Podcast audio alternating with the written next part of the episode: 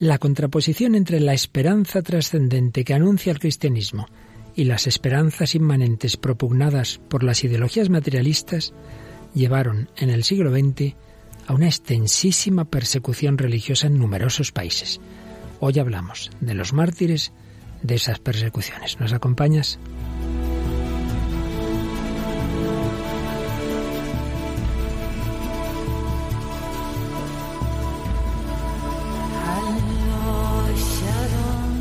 El hombre de hoy y Dios, con el padre Luis Fernando de Prada.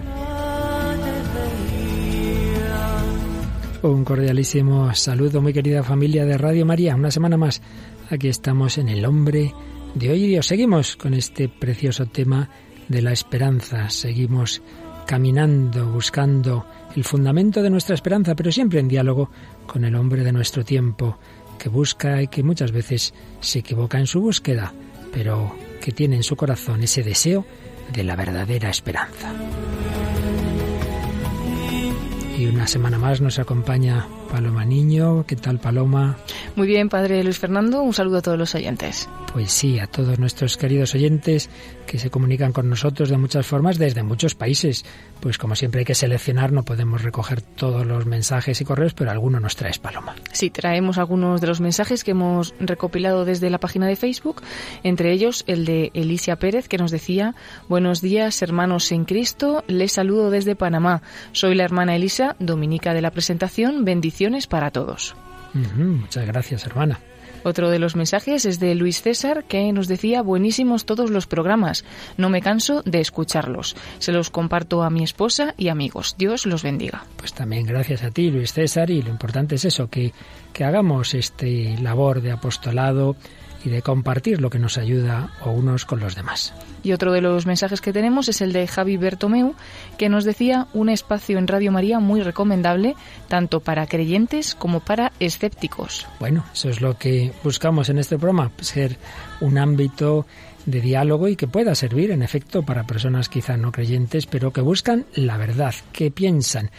Y bueno, pues seguimos en este itinerario de la esperanza, estamos en ese bloque de cuando el hombre ha puesto la esperanza en ideologías inmanentes de las que hemos ido hablando durante varios programas, esas ideologías que nacen sobre todo en el siglo XVII, XVIII, XIX, vimos cómo fueron plasmándose también de una manera social y política en nacionalismos excluyentes y particularmente los totalitarismos. Hemos hablado del nacionalsocialismo, algo hablamos de la Unión Soviética, pero estamos en el año 2017 y precisamente tenemos que, por un lado, hace 100 años de las apariciones de la Virgen en Fátima y 100 años de la Revolución de Octubre de Rusia, de la Revolución, el primer país en que triunfa el comunismo. En el mismo año, en el 1917, esas apariciones de Fátima, que la Virgen habla de Rusia y esa revolución.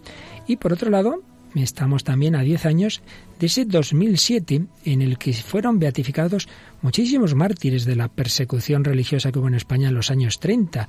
Hubo una celebración inolvidable en Roma en que 498 mártires y de pronto fueron beatificados en la plaza de San Pedro. Pues bien, este año 2017 vuelve a ser un año de mártires en España porque ya hay beatificados o canonizados 1584 santos y beatos, pero esos hay que sumarles causas de mártires de Barcelona, Cervera, Lerida, Sabadell, Santander, Valencia, Vic, 115 mártires de Almería. Paloma, te vas a ir, me parece, a, a, retransmitir esa beatificación de mártires de Almería, ¿verdad? Ahí estaremos, si Dios quiere, el 25 de marzo. Eso es. Siete misioneros del Sagrado Corazón de Canet del Mar en Gerona, el grupo de siervos de Dios Vicente Queral y 20 compañeros mártires y 109 mártires claretianos. Bueno, en total, en este año 2017 se espera la beatificación de 1836. No está nada mal, ¿eh? No está nada mal, es impresionante además la cifra. Es impresionante, es impresionante. Y es que, como luego comentaremos, pues ha sido uno de los momentos de la historia de la Iglesia Universal en que hubo mayor concentración de muertes al día, eh, unos meses, sobre todo eh, en septiembre, más bien octubre, noviembre del año 36 fue tremendo.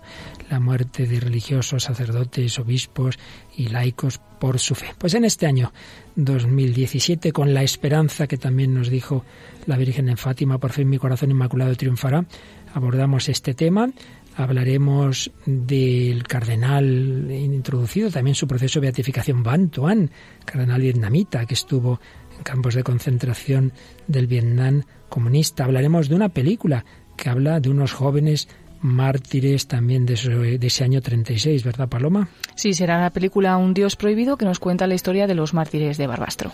Y de otros mártires de esa época y de otros momentos, todo ello para que el Señor aumente nuestra fe, nuestra esperanza verdadera y nuestra caridad, porque para ser mártires hay que amar y perdonar incluso a los que les han perseguido. Y nos van a dar ese ejemplo precioso a todos nosotros.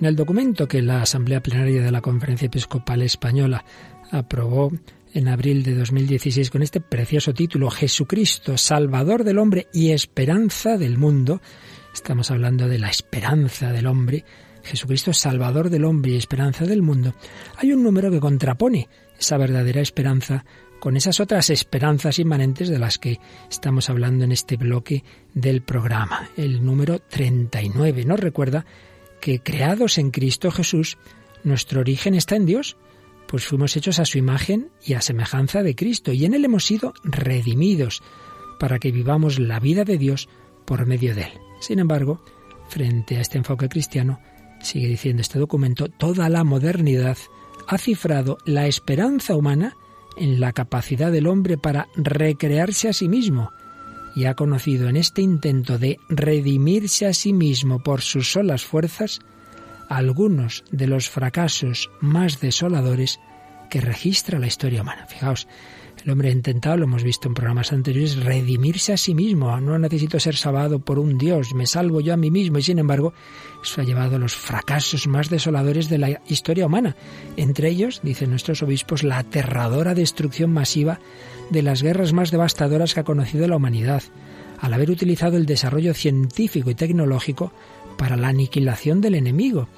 Los sistemas totalitarios, hemos hablado en días pasados de ellos, de ordenación de la sociedad, han contribuido a la muerte de millones de seres humanos, a genocidios que perduran en la memoria, a la humillación de pueblos enteros, a los desplazamientos forzados, a la persecución de millones de personas obligadas a huir y a vivir en la desolación después de haberlo perdido todo, a la destrucción de la cultura y de los monumentos de la historia de los pueblos y de la civilización, y a la violenta imposición de un pensamiento único con el propósito de someter el espíritu humano. El odio a Dios y a la religión ha llevado a las persecuciones religiosas y a la represión de las creencias y del culto a Dios por quienes se han considerado a sí mismos legitimados para detentar el poder con exclusión de todos los demás.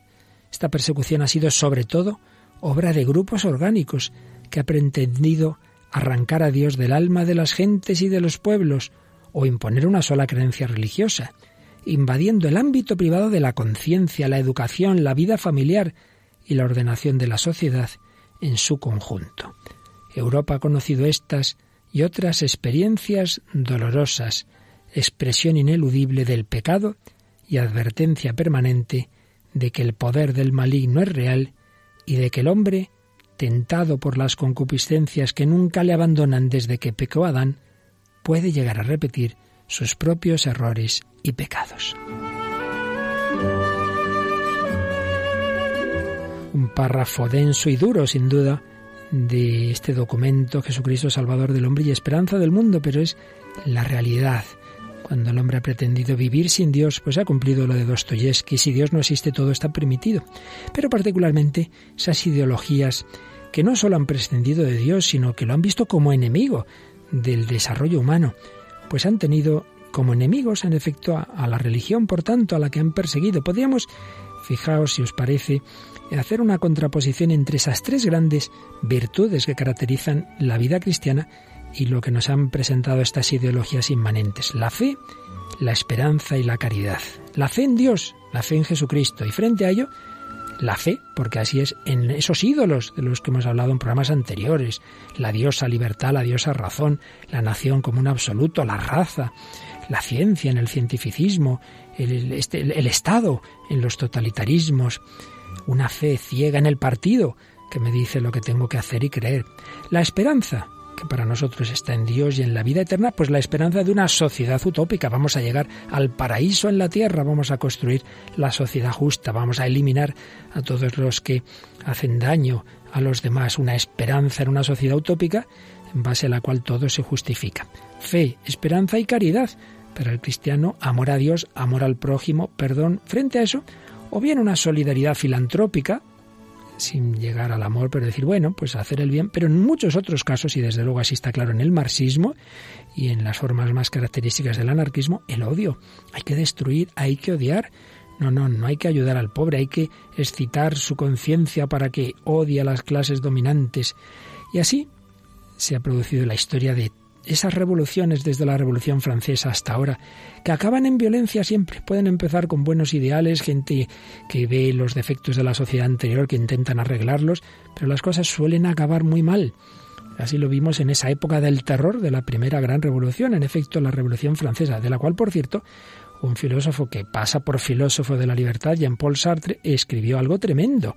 Cuando en 1973 ya se conocían bien los crímenes estalinistas y lo que estaba ocurriendo en la China de Mao, Sartre escribió, un régimen revolucionario tiene que desembarazarse de un cierto número de individuos que lo amenazan, y yo no veo otro medio que la muerte. Probablemente los revolucionarios de 1793 no mataron bastante. Caramba con Sartre.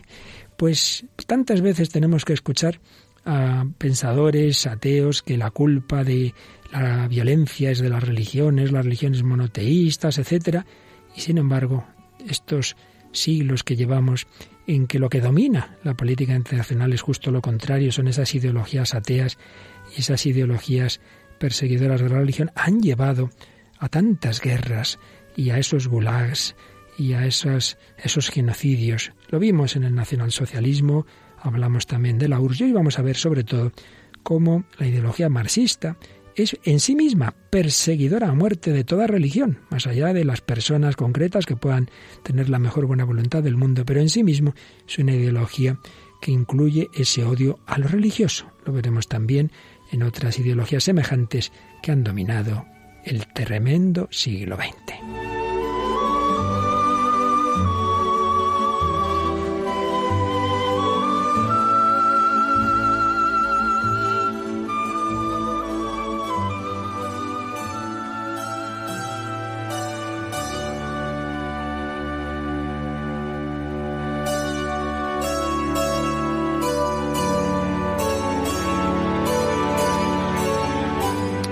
Aquí seguimos, queridos amigos, en Radio María, en el Hombre de Dios, hablando de esas ideologías que, con una esperanza inmanente en lo de esta tierra, han visto como enemigos a quienes defendían la esperanza en Dios, la esperanza trascendente, pensando que eso apartaba al hombre de la sociedad justa y con ese planteamiento han perseguido la religión.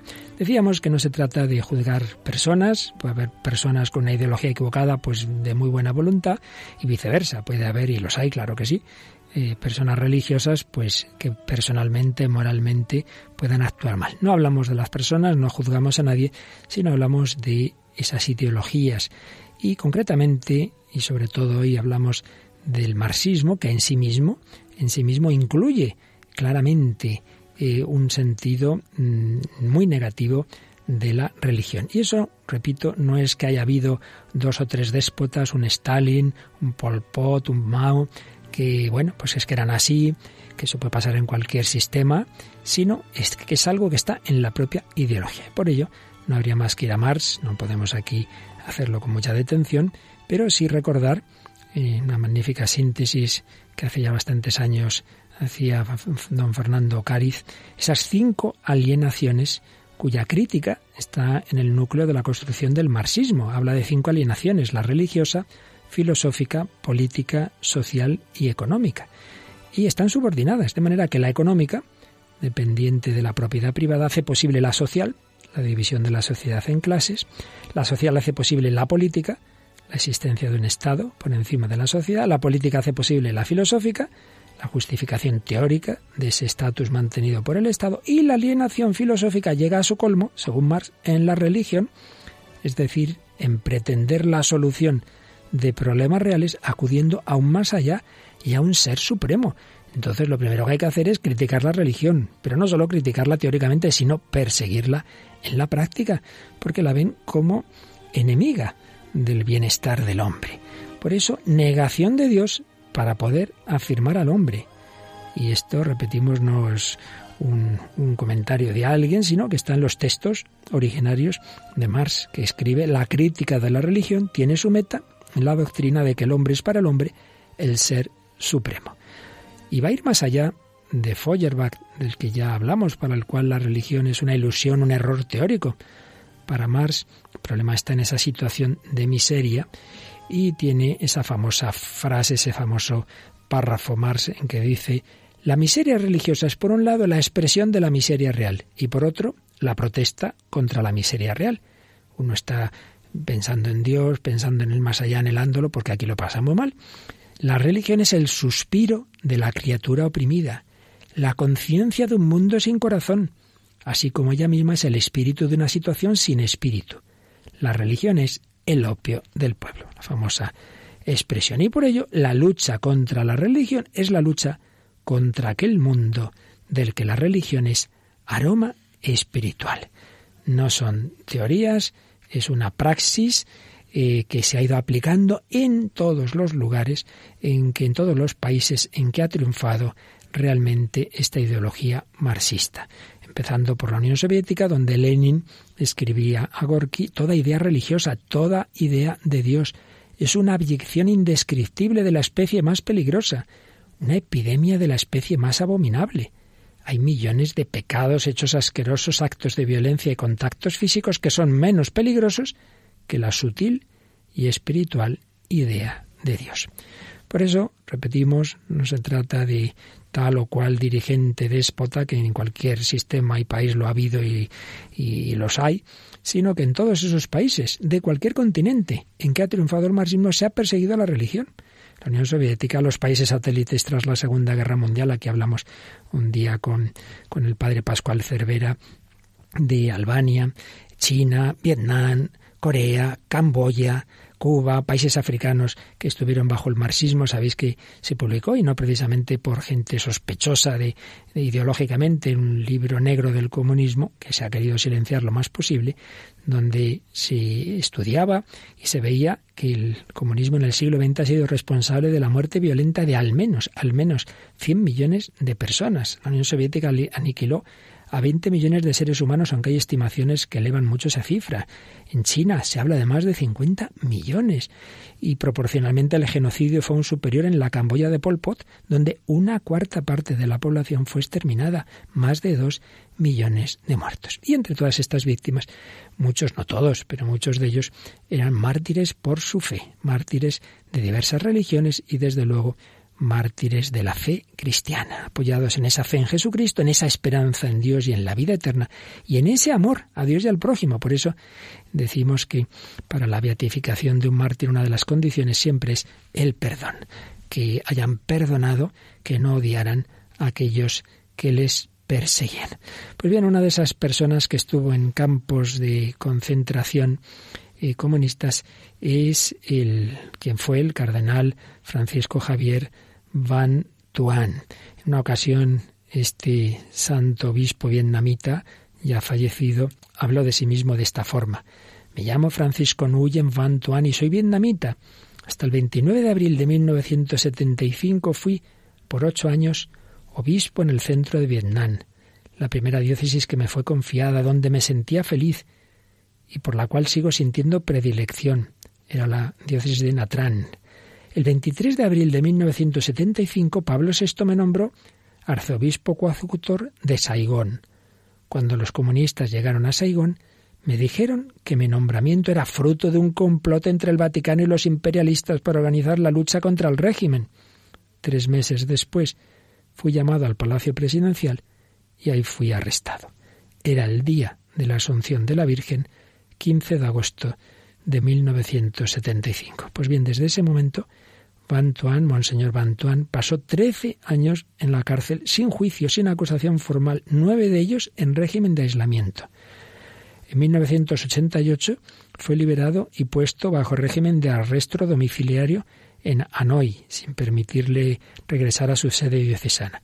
Y por fin, en 1991, se le autorizó ir de visita a Roma y ya no se le permitió el regreso. Desde entonces vivió exiliado en Roma y Juan Pablo II le nombró en 1994 presidente del Pontificio Consejo Justicia y Paz y en la cuaresma de 2000, quizá por esto se hizo más famoso, dirigió los ejercicios espirituales a San Juan Pablo II y la Curia Vaticana.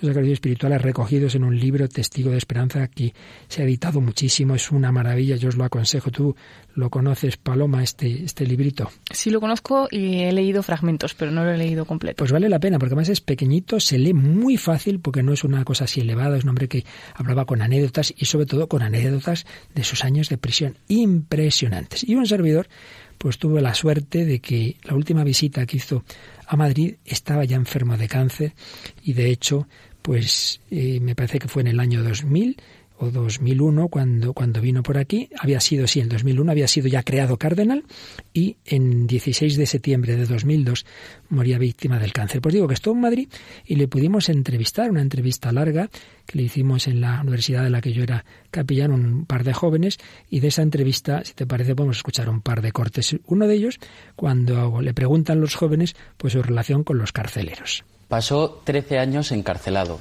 nueve de ellos en, absoluto aislamiento y después pasó a unas celdas comunes. Eh, tenía unos guardias que se cambiaban cada 15 días y no les estaba permitido hablar con usted y sin embargo lo logró. ¿Cómo lo hizo? Es, es muy difícil de vivir una vida de, no de amistad, pero de, de hostilidad. Pero yo me, me demando cosa puedo hacer a, ellos. Y me sentí en mi corazón una noche como una voz que me hablaba. Tú tienes una riqueza en tu corazón, es el amor de Jesucristo.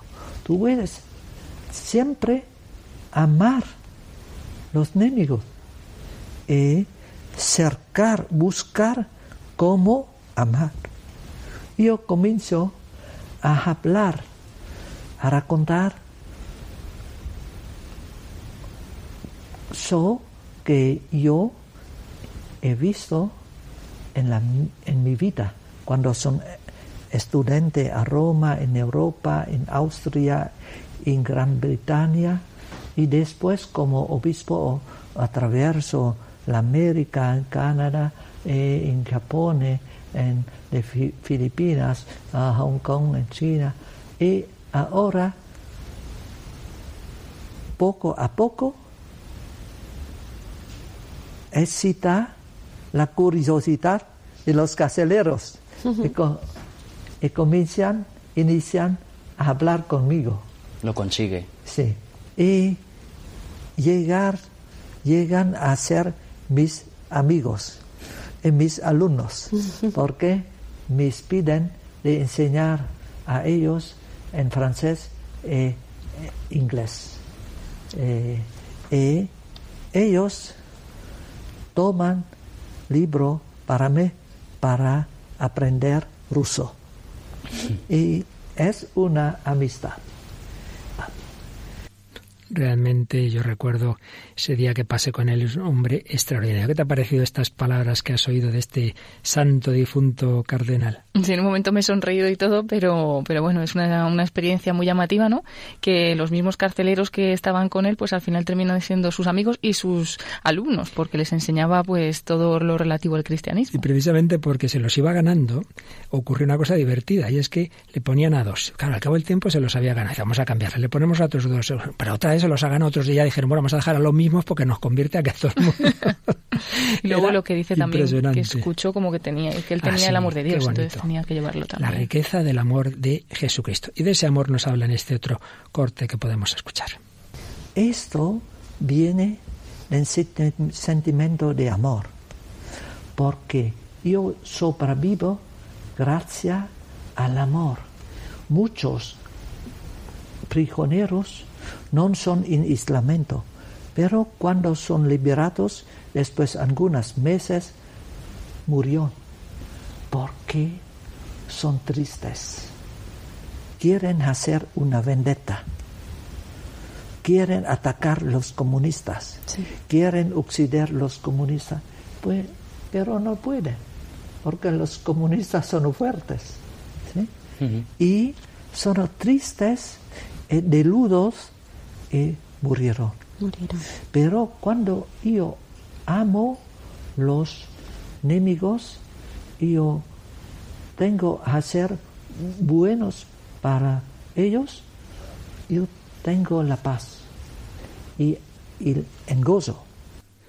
Así vivió esos años con paz, con gozo, porque tenía dentro amor y veía en cambio otros prisioneros que al estar poseídos del odio y del deseo de venganza, eso mismo les mataba el corazón. Qué bonito, ¿verdad, Paloma? Sí, incluso ha dicho otros que no estaban en ese régimen de aislamiento como él, pero que al final terminaban muriendo por la tristeza. Por la tristeza. Y a él le mantuvo vivo pues ese, ese amor por los enemigos, por amor a Dios y la alegría que tenía, ¿no? Y un amor que evidentemente alimentaba en la oración aquí. Podríamos hacer todo un programa y varios sobre él, quizá algún día lo hagamos, porque además tenemos por ahí algunas grabaciones inéditas, algún día lo haremos, pero sí podemos recordar algo que cuenta en ese libro de que consiguió celebrar la misa escondidas. Como estaba en aislamiento, en un momento de noche celebraba y a mí me enseñó, bueno, a todos los que estábamos, el pectoral que se hizo en el campo de concentración con alambre del espino de esas vallas. Y luego llevaba ya luego siempre como un recuerdo de que realmente la cruz que lleva un obispo, que lleva un cardenal, es la cruz de Cristo, es la cruz en su caso de la persecución. Impresionante. Pues ahí vemos ese contraste entre esos hombres que decían que querían instituir la justicia en el Vietnam y ese hombre que estaba lleno de amor ese contraste, eh, esa manera de, conseguir la justicia metiendo en la cárcel sin juicio a este, a este obispo, pues vaya justicia más rara. Y es lo que pasa con estas ideologías eh, inmanentes que se creen justificadas a todo, en buscando algo, una sociedad del futuro, no importa la persona concreta que está aquí, porque se cae en ese totalitarismo del que hablábamos en días pasados. Lo que importa es esa sociedad, ese ideal, pero no esta persona que yo tengo delante. En todas partes decíamos en que ha llegado el marxismo, otras ideologías eh, con sus matices, como puede ser ese anarquismo, y todo ello se juntó en esos tremendos años 30 en España, y por eso eh, vamos también a recordar cómo aquí pues hubo muchísimas personas que, que dieron la vida por, por la fe. No entramos en el tema de la guerra civil. Se dice mal cuando se habla de, de, los, de los mártires de la guerra civil en este sentido, como si fueran de un bando. No, no es eso. Y la prueba es que antes de la guerra civil empezó la persecución religiosa. Muchísimos hechos hostiles y particularmente en la revolución eh, de Asturias que se llama de 1934. No, no, no es cuestión de un bando. ¿Qué bando? Estaban las carmelitas descalzas de Guadalajara, monjas de clausura, las primeras que que fueron beatificadas de, de, aquellos años. Lo que pasa es que estaban todas esas ideologías, una influencia muy fuerte de la Unión Soviética, cada vez fue más fuerte, luego también ese anarquismo tan radical, todo ello llevó a que se aprovechara el desorden de, que, que, había, como hay en toda guerra civil, y a esas cifras tremendas. Trece obispos asesinados, 4.184 sacerdotes diocesanos también asesinados, a veces tras cruelísimos tormentos, 2.365 religiosos, 283 religiosas, miles de laicos por su fe católica. No entramos ahora en los que pudieran también tener una connotación política. Solo entre agosto y septiembre de 1936 se produjo el asesinato de 3.400 personas religiosas, sacerdotes o religiosos o religiosas, es decir, 57 al día. Y no sabemos ni una sola apostasía a pesar de las torturas y tormentos que hubo. Por supuesto, también destrucción de templos. Esto ya, esto ya en, en, mayo del 31 hubo una primera quema de conventos. Como decíamos, no, no era un tema de la guerra civil. Pues bien, vamos a hablar, Paloma, de un caso muy conocido, muy impresionante, de unos jóvenes religiosos que no estaban para nada metidos en política, esos jóvenes claretianos, esa comunidad claretiana de Barbastro, que se estaban formando pues para ser claretianos, para ser sacerdotes, ya fueron beatificados hace unos años. Y bueno, esa comunidad fue asaltada, en este caso no fue por el Partido Comunista, sino por milicianos de la CNT anarquista. El 20 de julio del 36 había 60 personas, nueve sacerdotes, 12 hermanos y 39 estudiantes. Los tres padres superiores fueron arrestados, mientras que el resto fue encerrado en el salón de actos del colegio de los padres escolapios. No querían, no tenían nada contra ellos, le decían, no, si contra vosotros no tenemos nada, sino contra lo que representáis. Por tanto, si abandonáis a Cristo, si apostatáis, incluso les llevaron prostitutas para tentarlos. No consiguieron nada, se mantuvieron firmes. Podían haber dicho cualquier palabra, haber quedado libres, pues no. Consiguieron mantener la comunión diaria, porque un padre escolapio y un cocinero se las ingeniaron para introducir las sagradas formas de manera clandestina en el cesto del desayuno. Y ahí se mantuvieron. Y unos doce días después de ser encarcelados los padres superiores fueron fusilados y el resto murió en agosto, varios días de agosto del 36. Con ellos, por cierto, un gitano, del que aquí en Radio María se habló bastante en el programa Majaricari, Ceferino Jiménez. Este gran gitano beatificado que se negó a abandonar su rosario. Por llevar rosario, por rezarlo, fue ejecutado. El Pelé, como era conocido y es conocido es ahora beato de la Iglesia Católica. Pues bien, esta historia tremendamente real, como todas, aquí no hay, no hay nada de ficción, ha sido llevada al cine, por supuesto un cine censurado, porque ya se sabe que, que aquí hay cosas que, que, que la sociedad de hoy se las apaña para difundirlas lo menos posible y pocas personas quizá se enteraron de esta película que nos traes hoy. La película se llama Un Dios Prohibido y cuenta justamente esta historia. Salió en el año 2012, dirigida por Pablo Moreno y con guion de Juanjo Díaz Polo. Contaba pues esta situación de los 51 miembros de, esta comunidad claretiana de Barbastro, especialmente pues esos últimos días de los mártires, cómo lo vivieron mientras estuvieron encerrados, todas esas anécdotas cuando intentaban que ellos negaran su fe y, y luego al final pues cómo fueron esos martirios y cómo todo se ha reseñado después y se ha sabido porque hubo dos de ellos que se libraron de la muerte porque eran argentinos argentinos. Sí. Y bueno, a partir de ellos pues también se ve cómo esos son los que se salvan y son los que luego cuentan la historia.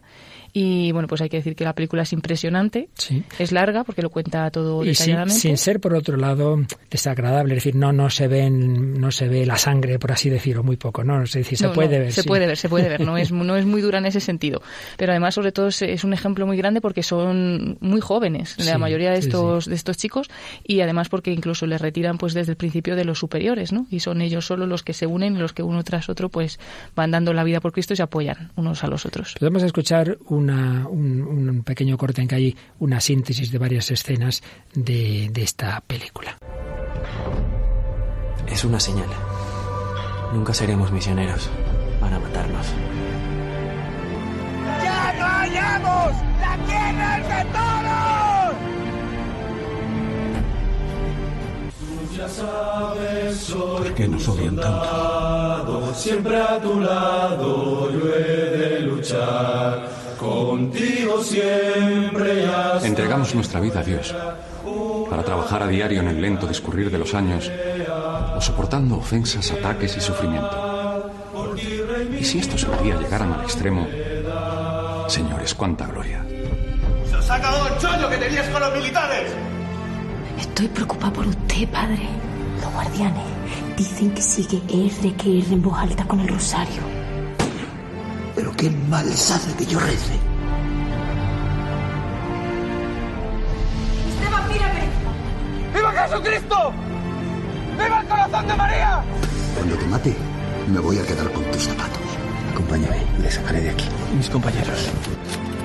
Por el Pelé, el obispo. Y todos los que has enterrado y vas a enterrar. Porque vivirán para siempre y a nosotros nos comerán los gusanos.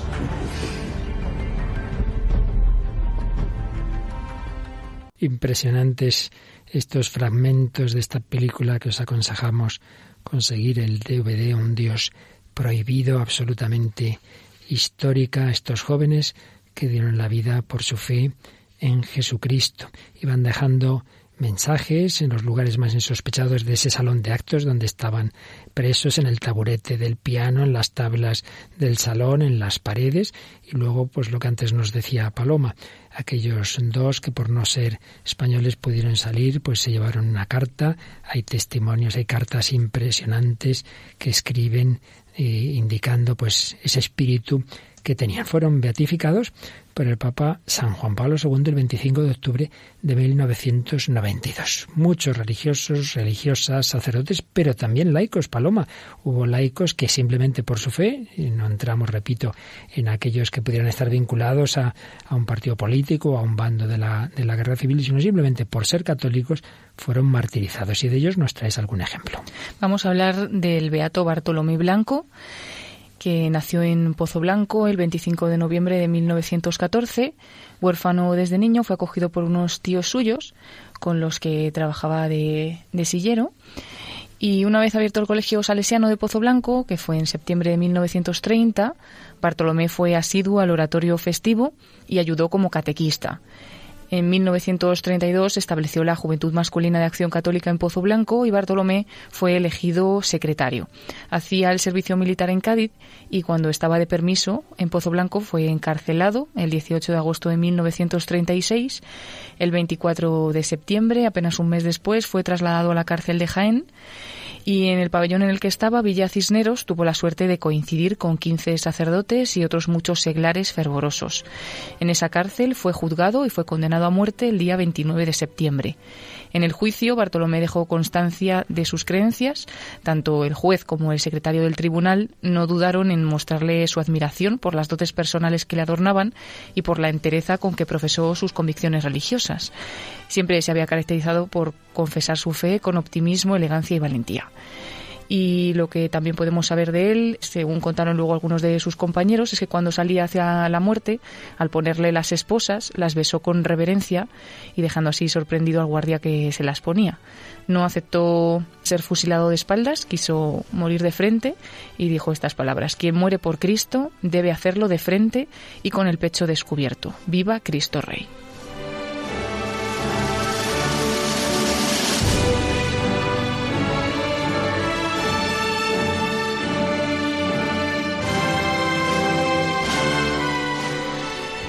Era el día 2 de octubre de 1936 y Bartolomé iba a cumplir 22 años. Fue beatificado por el Papa Benedicto XVI en Roma el 28 de octubre de 2007 cuando tuvo lugar la beatificación de 498 mártires de la persecución religiosa en España. Y se guardan también de él pues dos de las cartas que dirigió en esos momentos. Una de ellas es a sus tíos y primos, a su familia, y la otra pues a su novia. Vamos a comenzar por la de su familia, a los que les decía, queridos tíos y primos, mi última voluntad es que nunca guardéis rencor a quienes creáis culpables de lo que os parece mi mal. Y digo así porque el verdadero culpable soy yo con mis pecados que me hacen reo de estos sacrificios. Bendecid a Dios que me proporciona estas ocasiones formidables de purificar el alma. Os encomiendo que vengáis mi muerte con la venganza más cristiana, haciendo todo el bien que podáis por quienes creáis causa de proporcionarme una vida mejor. Yo los perdono de todo corazón y pido a Dios que los perdone y los salve. Hasta la eternidad. Allí nos veremos, gracias a la misericordia divina, vuestro Bartolomé. Pues ciertísimamente lo que estamos diciendo, un testimonio de esas tres grandes virtudes cristianas, la fe en Dios, en Jesucristo, la esperanza en el cielo y la caridad, amar y perdonar a los que me hacen este favor. Y luego también está la carta a su novia. Le decía así, Maruja del alma, tu recuerdo me acompañará a la tumba mientras haya un latido en mi corazón, este palpitará de cariño para ti. Dios ha querido sublimar estos afectos terrenales, ennobleciéndolos cuando nos amamos en Él. Por eso, aunque en mis últimos días Dios es mi lumbrera y mi anhelo, no impide para que el recuerdo de la persona que más quiero me acompañe hasta la hora de la muerte.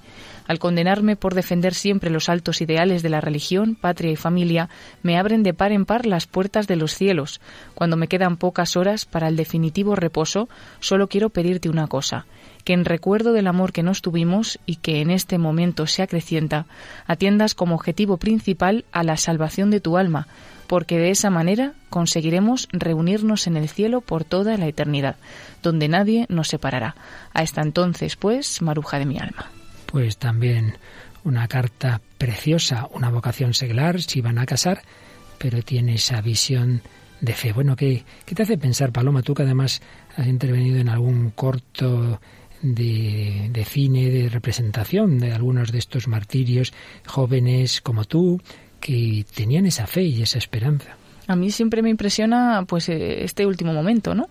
Porque también la respuesta de los mártires en ese momento en el que dan la vida por, por Cristo es también fruto de que han llevado una vida cristiana y que han estado unidos a, a Cristo, pero ese momento tan difícil en el que te ves ya que te, que te van a matar y cómo no, no se echan atrás. Y al contrario, es como que ahí les viene una fuerza sobrehumana en ese momento y, hasta la eternidad, ¿no? Ese es su pensamiento. Incluso, pues ahora leíamos que Bartolomé le decía a su novia, únicamente te pido que ahora te preocupes por la salvación de tu alma, porque así luego nos veremos en la eternidad. Pero como una fe pues inmensa y clara de que van a hacer ese sacrificio, pero que Dios les va a premiar inmediatamente, claro. Una fe que tenemos hoy, me temo que bastante menos. Vamos a pedir al Señor que aumente nuestra fe. Y vamos a escuchar el himno, se compusieron varios himnos en esa beatificación de la que has hablado, de 498 beatificados a la vez por Benedicto XVI en 2007 y uno de ellos lo compuso el famoso Luis Alfredo Díaz, un himno joven titulado Como los mártires.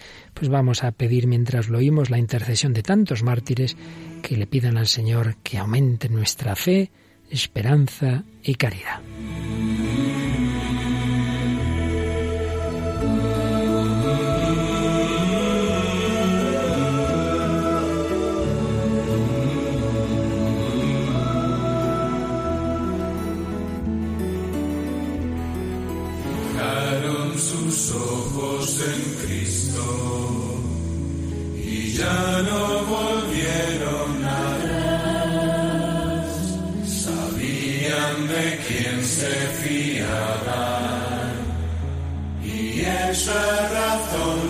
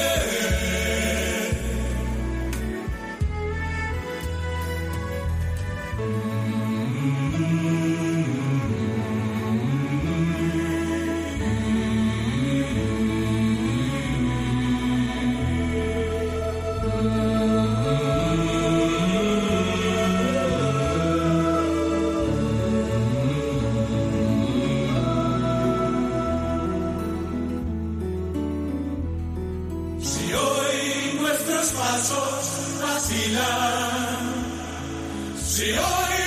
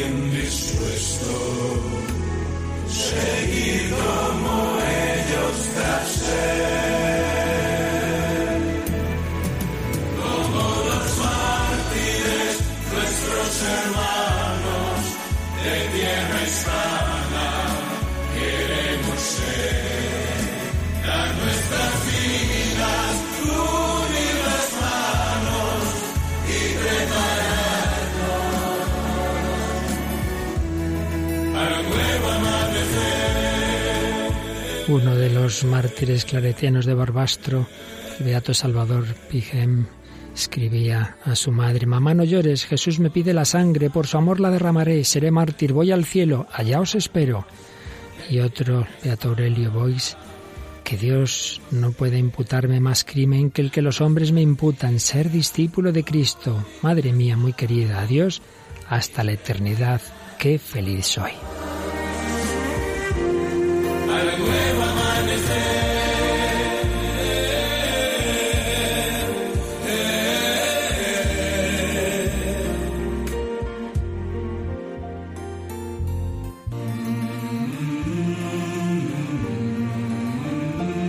Pues aquí seguimos en Radio María, en el Hombre de Dios, Paloma Niño y un servidor, Padre Luis Fernando de Prada, hablando de la persecución que las ideologías inmanentistas contrarias a la fe han desarrollado en el siglo XX y aún siguen en algunos lugares, como Corea del Norte, como, como China, pues a la fe, a la religión y desde luego a la Iglesia católica. Hemos hablado de Monseñor Cardenal Van aquel cardenal vietnamita, hemos hablado de esa persecución religiosa en España en los años 30, hemos hablado de los religiosos claretianos, de este joven seglar Bartolomé, Podemos hablar de unas religiosas brevemente, y las religiosas adoratrices que en Madrid pues también fueron sacrificadas. En vez de contarlo nosotros, oímos fragmento de un pequeño documental que se hizo cuando su beatificación. El convento de las adoratrices de la calle Duque de Osuna 7, sede de la Casa Generalicia, fue incautado por el gobierno para destinarlo a hospital de sangre. 23 hermanas de dicho convento se instalaron en un piso alquilado en la calle Costanilla de Los Ángeles 15. Algunas tenían una salud muy delicada. Allí continuaron viviendo su vida religiosa desde los primeros días de septiembre hasta el 9 de noviembre de 1936. Lograron tener con ellas siempre la Eucaristía, lo que les permitió organizar sus turnos de adoración ante el Santísimo Sacramento y recibir la comunión, circunstancia que les confortaba enormemente. Tenían para poder, para poder comulgar cada día, pues como para tres días. Entonces estaban como muy gozosas e incluso Madre Manuela Riola decía, pero Señor, ¿qué quieres de nosotras? ¿Qué nos regalas tanto? ¿Qué nos vas a pedir? Madre, ¿qué va a ser de nosotras? Será lo que Dios quiera, hija mía. Y si el Señor nos tiene destinadas al martirio, alabado sea Dios. Madre, yo estoy muerta de miedo, pero estoy dispuesta a que sea lo que Dios quiera. Ay, hermana, yo estoy como tú, con disposición y miedo a partes iguales. Ea, hijas, las monjas nos entregamos a Jesús para hacer su voluntad, ya sea esta, hacer galletas o que nos hagan puré. El 9 de noviembre de 1936, a media tarde, comenzó un terrible bombardeo en Madrid. Como tenían por costumbre, bajaron al entresuelo, donde fueron acogidas por la dueña de aquel piso, pero un grupo de milicianos irrumpió en el portal gritando y las metieron en un camión. Y cuando bajaban a refugiarse, entraron por la puerta un grupo de milicianos preguntando, las monjas, ¿dónde están las monjas? Entonces dijeron, aquí estamos, ¿qué queréis? Todo se desarrolló en muy poco tiempo. Fueron arrestadas, trasladadas a la checa de la calle Fomento y en la madrugada del día 10 introducidas de nuevo en un camión. Las 23 hermanas fueron agolpadas junto a las tapias del cementerio de la Almudena en el límite entre Madrid y Vicálvaro. Una testigo cuenta. Y ella empezó a repartirles una cosa que supongo que era la Sagrada Comunión tenemos el testimonio en los procesos de beatificación de cómo vieron que todas se arrodillaban delante de una madre que parecía como que le besaban la mano. Al fusilarlas, el enterrador, Antonio Melgares, que era un funcionario del Ayuntamiento de Madrid encargado del Cementerio del Este, testificó cómo se encontró con la cajita vacía, abierta todas habían comulgado instantes antes de ser fusiladas. Entregaron su alma a Dios serena y pacíficamente, sonriendo, perdonando. El chofer que las llevó en el camión al martirio quedó muy impresionado con la escena como cuenta su mujer. Ayer llegó mi marido muy impresionado y yo le pregunté qué le pasaba y él contestó, vengo impresionadísimo de lo que he visto hoy. Hemos llevado a fusilar a mujeres y las he visto morir a todas. La mayoría eran jóvenes, con la sonrisa en la boca y alabando a Dios. ¡Qué mujeres! Eran monjas adoratrices. Mujeres, hombres, jóvenes, mayores, personas que a lo largo de la historia de la Iglesia, niños, han sido mártires de Jesucristo, y muy particularmente en este siglo XX que Juan Pablo II llamó el siglo de los mártires, más, aún mucho más que las persecuciones del Imperio Romano. Un siglo que tuvo ese año clave, el 17, apariciones de la Virgen en Fátima, y en ese mismo 17 se produce esa revolución comunista en la URSS, que se convierte Rusia en la Unión Soviética, año 1917, y un 13 de mayo del 81, Juan Pablo II recibe esa bala que iba directamente a matarle. Y un 13 de mayo de 2000, el cardenal Sodano revela al final de la ceremonia de beatificación que el propio Juan Pablo II hace de los primeros pastorcitos de Fátima, Jacinta y Francisco, al acabar esa misa, cardenal Sodano revela el llamado tercer secreto, donde los niños habían visto una visión con un obispo vestido de blanco y otros obispos, sacerdotes, religiosos y religiosas subir una montaña empinada en cuya cumbre había una gran cruz de maderos toscos. El Santo Padre antes de llegar a ella atravesó una gran ciudad medio en ruinas y medio tembloroso con paso vacilante, apesadumbrado de dolor y pena, rezando por las almas de los cadáveres que encontraba por el camino. Llegado a la cima del monte, postrado de rodillas a los pies de la gran cruz, fue muerto por un grupo de soldados que le dispararon varios tiros de arma de fuego y flechas, y del mismo modo murieron unos tras otros los obispos, sacerdotes, religiosos, religiosas y diversas personas seglares, hombres y mujeres de diversas clases y posiciones. Bajo los dos brazos de la cruz había dos ángeles, cada uno de ellos con una jarra de cristal en la mano, en las cuales recogían la sangre de los mártires y regaban con ella las almas que se acercaban a Dios. El propio cardenal Sodano explicaba que esa visión tiene que ver sobre todo con la lucha de los sistemas ateos contra la Iglesia y describe el inmenso sufrimiento de los testigos de la fe de ese siglo XX. Es un interminable vía crucis, decía, dirigido por los papas del siglo XX. El obispo vestido de blanco era el papa que caía a tierra como muerto, pero una mano disparó la bala, como dijo Juan Pablo II, y una mano, una mano materna, guió su trayectoria y salvó al Papa agonizante, impidió que muriera, se quedó a las puertas de la muerte y hoy esa bala está engarzada en la corona de la Virgen de Fátima, que prometió, por fin, mi corazón inmaculado triunfará. Y el entonces cardenal Ratzinger, comentando esta frase de la Virgen, señalaba, mi corazón inmaculado triunfará. ¿Qué quiere decir esto? Que el corazón abierto a Dios, purificado por la contemplación de Dios, es más fuerte que los fusiles y cualquier tipo de arma. El fiat de María, la palabra de su corazón, ha cambiado la historia del mundo, porque ella ha introducido en el mundo al Salvador, porque gracias a este sí Dios pudo hacerse hombre en nuestro mundo, y así permanece ahora y para siempre. El maligno tiene poder en este mundo, él tiene poder, porque nuestra libertad se deja alejar continuamente de Dios, pero desde que Dios mismo tiene corazón humano y de ese modo ha dirigido la libertad del hombre hacia el bien, hacia Dios, la libertad hacia el mal ya no tiene la última palabra. Desde aquel momento cobran todo su valor las palabras de Jesús. Padeceréis tribulaciones en el mundo, pero tened confianza. Yo he vencido al mundo. El mensaje de Fátima nos invita a confiar en esta promesa ni batallas que librar. Tu santo manto nos protege al caminar. Toda la iglesia reunida alegre va.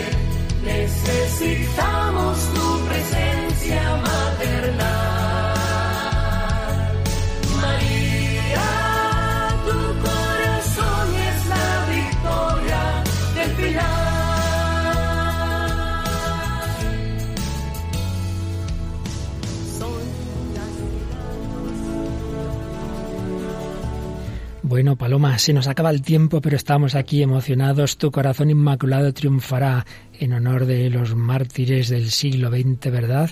Pues hemos tenido este programa que aumenta nuestra verdadera esperanza y nuestra fe también, porque nos ayudan con su fe los mártires a también nosotros pues profundizar en ella. Y a relativizar nuestros problemitas, estas personas que han dado la vida con 20 años o menos a lo largo de la historia de la Iglesia y también en nuestro tiempo. Pues pedimos a la Virgen que aumente nuestra fe y nuestra esperanza, su corazón inmaculado triunfará en nosotros, en nuestra vida, si nos fiamos de ella, en la historia, en la Iglesia, en el mundo Confiamos en el Señor, confiamos en María, esperamos vuestros comentarios, ya sabéis, el hombre de Dios arroba radiomaria.es y el Facebook con ese mismo nombre, ¿verdad, Paloma? Buscando el hombre de hoy y Dios en el buscador de Facebook aparece en nuestra página y las diferentes publicaciones de cada programa. Ahí esperamos vuestros comentarios y sobre todo vuestras oraciones. Seguimos buscando al Señor con esperanza, que Dios os bendiga. Hasta el próximo programa, si Él quiere.